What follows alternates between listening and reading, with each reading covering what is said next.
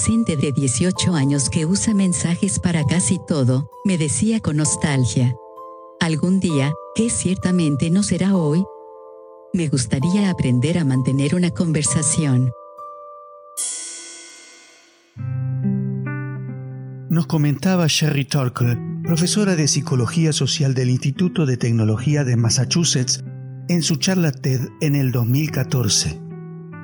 Con frecuencia oigo decir, prefiero mandar mensajes antes que hablar. La gente está tan acostumbrada a ser defraudada en las conversaciones reales. Prefieren esa conexión con las aplicaciones como alguien que escucha, cuando otros que están cerca no lo hacen. Esa sensación de que nadie me escucha es muy importante en nuestra relación con la tecnología. La sensación de que nadie me escucha nos lleva a querer emplear el tiempo con máquinas o aplicaciones que parecen interesarse en nosotros. ¿Acaso hemos perdido la confianza de estar ahí para los demás?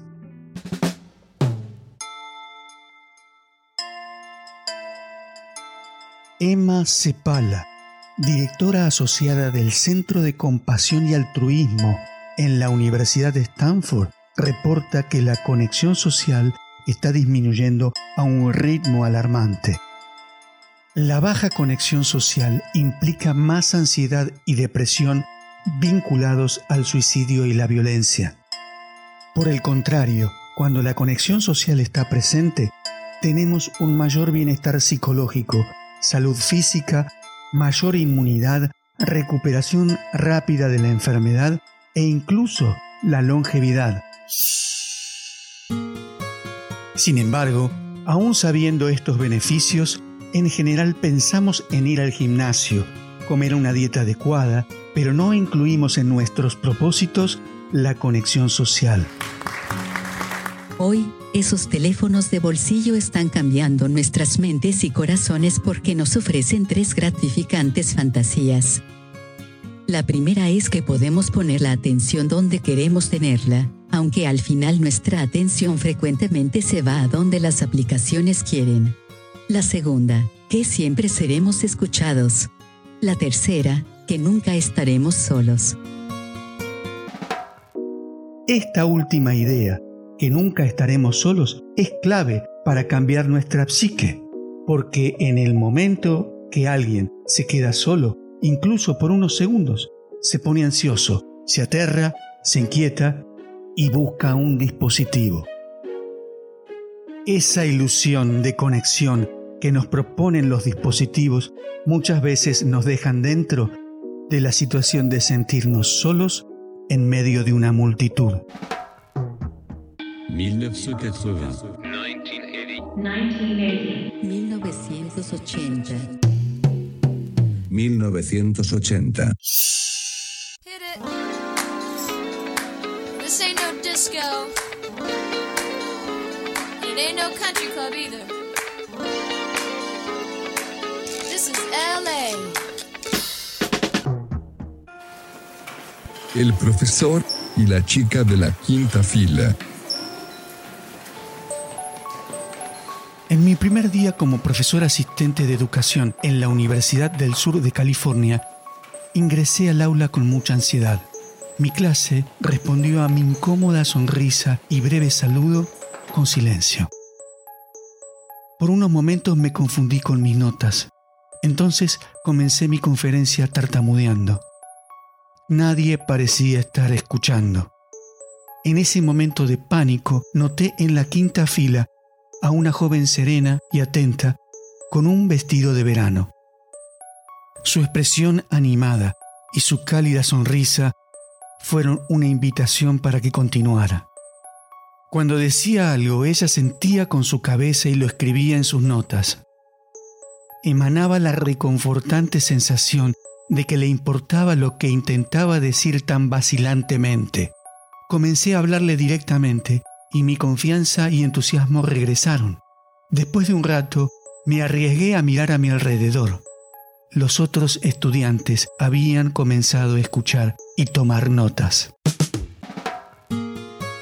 Esta maravillosa joven me había ayudado. Después de la clase revisé la lista de alumnos para encontrar su nombre. Se llamaba Liani.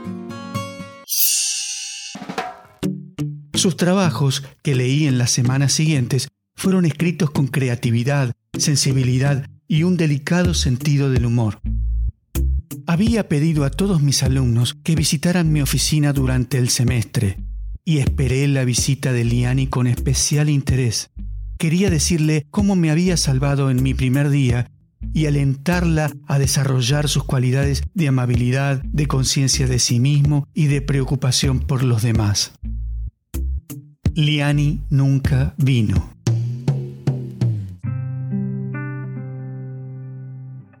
Fui a nuestro decano de mujeres. En el momento en que mencioné el nombre de Liani, ella hizo un gesto de dolor. Liani había conducido a Pacific Palisades, una encantadora comunidad cerca del centro de Los Ángeles, donde los acantilados caen abruptamente al mar. Allí, los sorprendidos paseantes informaron más tarde que ella saltó a la muerte.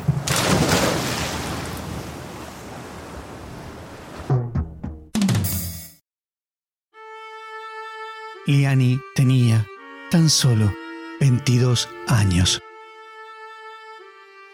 Por la ternura con que su madre me habló, supe que había sido amada, pero era obvio para mí que Liani no se había sentido así.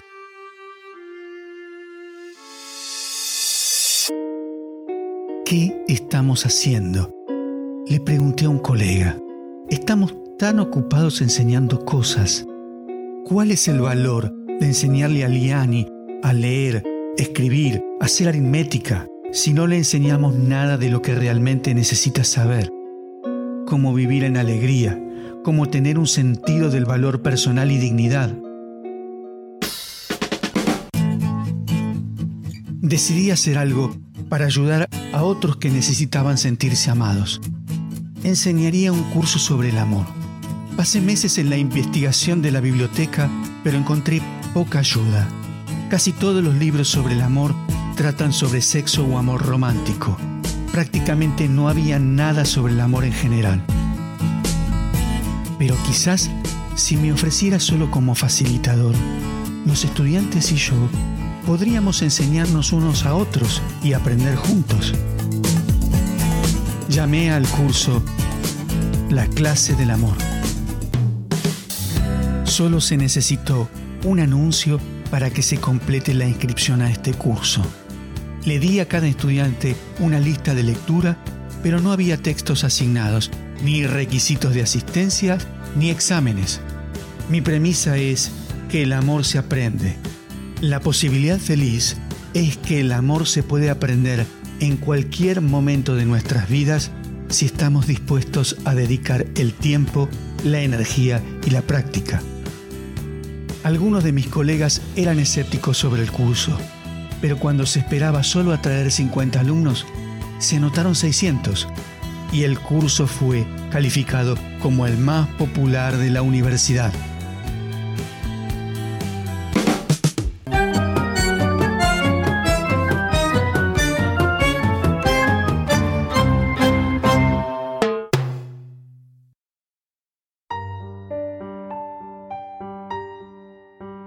Felice Leonardo Buscaglia.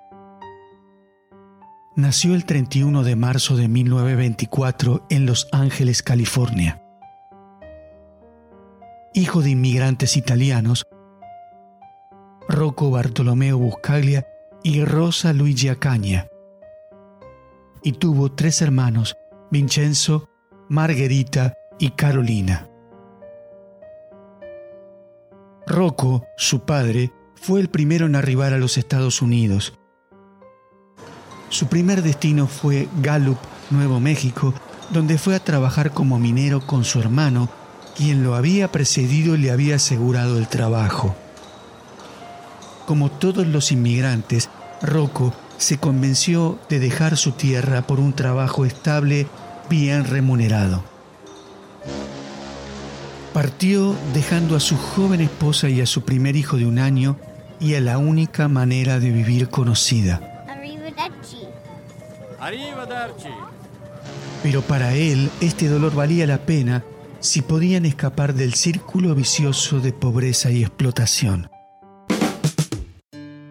La cruda realidad de las húmedas y oscuras minas de Nuevo México apenas demostró la oportunidad que Rocco había imaginado. No pasó mucho tiempo que él y su hermano pidieran algo de dinero prestado y partieron. Llegaron a la plaza de Nuestra Señora de los Ángeles con 77 centavos de dólar entre ellos dos, sin hablar inglés y sin amigos. Estaban perdidos, sin rumbo, cerca de la estación de trenes, tratando de pensar qué hacer. Y ocurrió el milagro. Se encontraron con un hombre de su lejano pueblito italiano. Encontrar a alguien en esos tiempos, en ese lugar, del mismo pueblo que tendría tan solo 2.000 habitantes, es algo más que una simple coincidencia. Su amigo los llevó a su casa, los alimentó y se aseguró de cuidar de ellos hasta que consiguieran trabajo. Al otro día encontraron trabajo como lavaplatos en un restaurante en el centro de North Broadway, Los Ángeles. Rocco fue promovido a mesero y luego a maître o maestro de sala.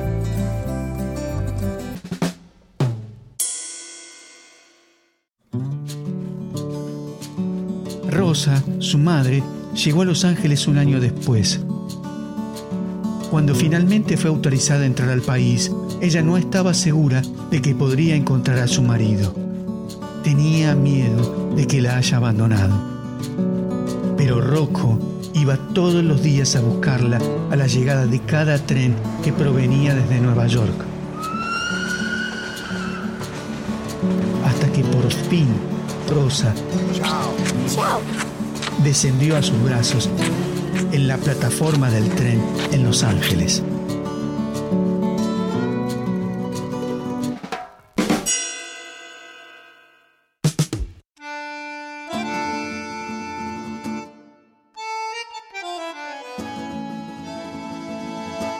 Leo nació en Los Ángeles en esa familia de inmigrantes que se sostenían y se amaban desde ese pequeño pueblo ubicado en la base de los Alpes suizos italianos, donde todos se conocen, donde se sabe el nombre de todos los perros, el sacerdote, bailan en las calles en cada fiesta y se emborrachan como cualquiera. Para Leo fue un verdadero placer ser criado por esta gente de esta manera.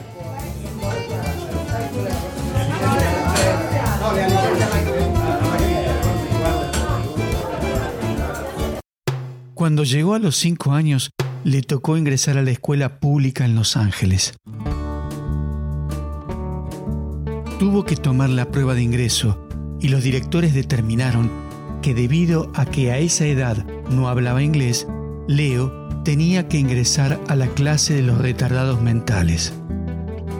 Años después comentaba que nunca tuvo una experiencia educativa mejor en su vida. Mrs. Hunt que estaba a cargo de esa clase no podría haber sido más cálida y amorosa maestra.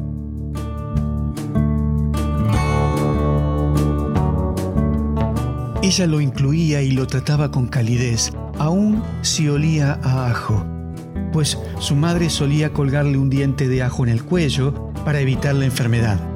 Felice, per favore, usa lo spicchio d'aglio per evitare la malattia.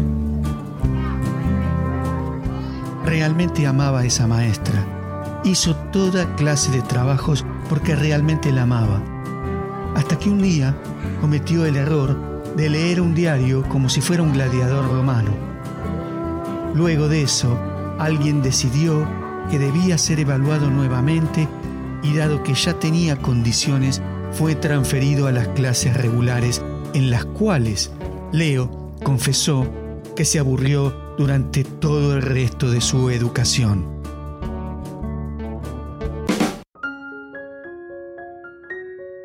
Se graduó en la escuela secundaria Teodoro Roosevelt en Los Ángeles.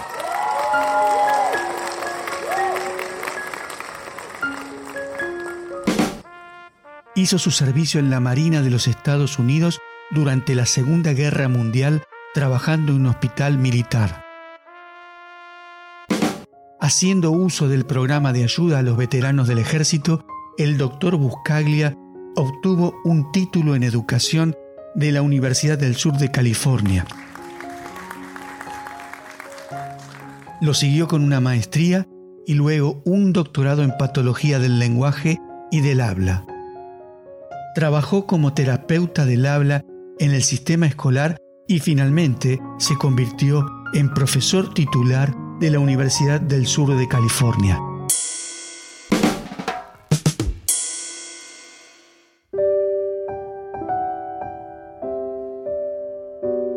Una de las primeras cosas que traté de transmitir fue la importancia de tocar. ¿Cuántos de ustedes han abrazado a alguien que no sea su novia, novio o su cónyuge en la última semana? El amor necesita ser expresado físicamente. Comenzamos a abrazarnos unos a otros después de cada clase.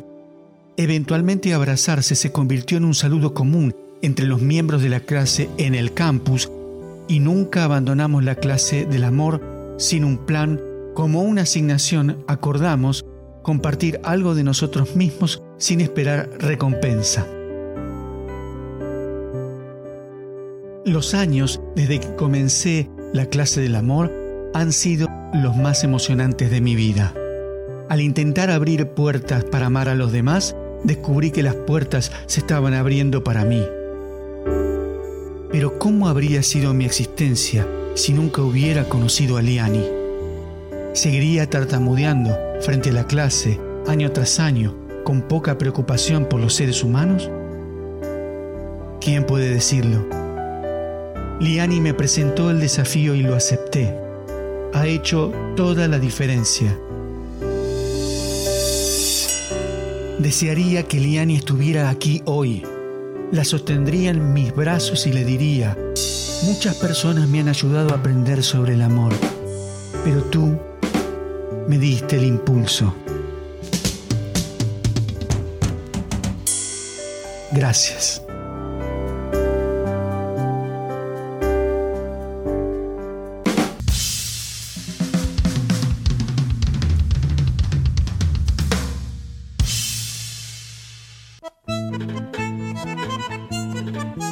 Después del comienzo de la clase Amor 1A, Buscaglia escribió una serie de libros que resultaron bestsellers y que se han traducido a 20 idiomas diferentes, como por ejemplo Amor, Vivir, Amar y Aprender, Amandos unos a otros, Amor, Ser Persona.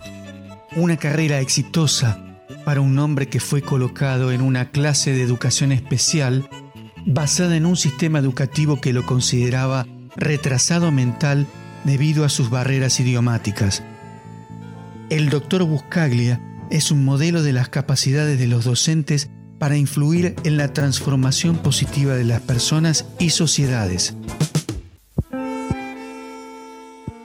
Leo Felice Buscaglia murió de un ataque al corazón mientras dormía en su casa de Glenbrook, Nevada, cerca del lago Tahoe, el 12 de junio de 1998.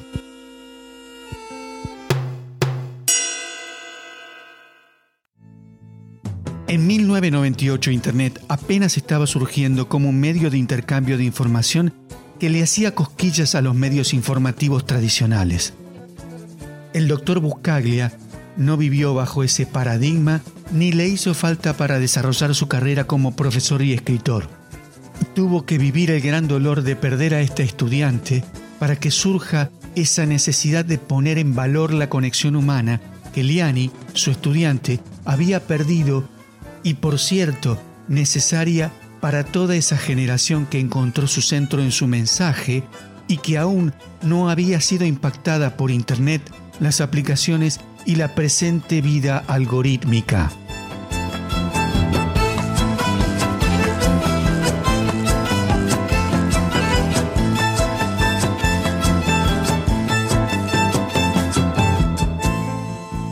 Pero ciertamente, no pasó por la situación de ver como los jóvenes de hoy que han recibido la mayor parte de su instrucción en una pantalla, lleguen a la secundaria mirando hacia el piso y sin saber hablar.